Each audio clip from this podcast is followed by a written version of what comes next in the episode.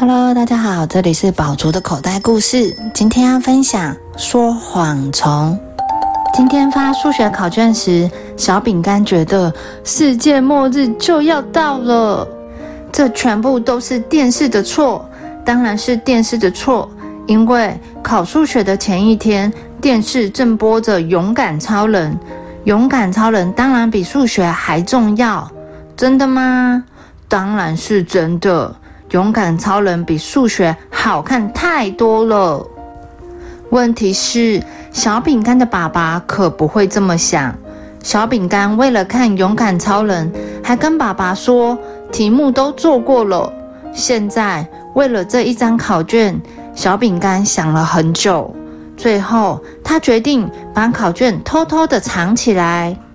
回到家的时候，妈妈问。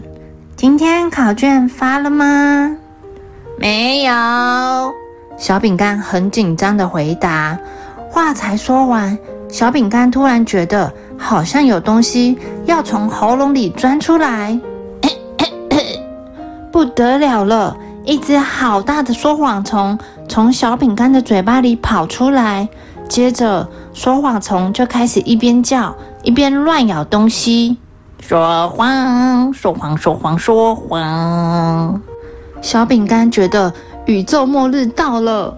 如果爸爸看到说谎虫，一定会知道小饼干说谎，然后就会知道小饼干数学没考好，也会知道数学没考好是因为没做习题，没做习题是为了看电视，这可不得了了。说谎，说谎，说谎，说谎，绝对不能让爸爸看见说谎虫。小饼干开始追着说谎虫，好不容易打到了说谎虫，小饼干才发现说谎虫已经在墙壁和沙发啃了好多洞。糟糕，我一定要想个办法。好不容易把洞补好，爸爸也回来了。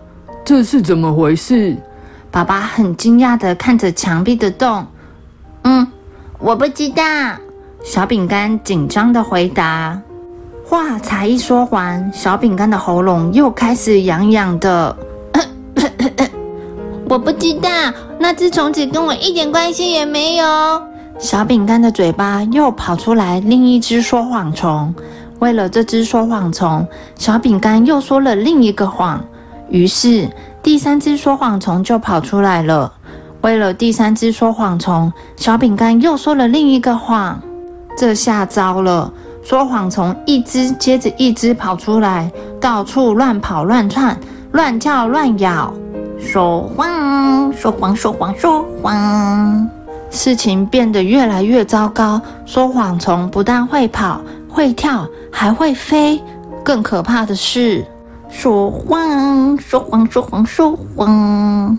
说谎虫是打不死的，除非……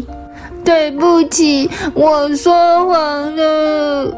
说也奇怪，小饼干一认错，说谎虫就消失了。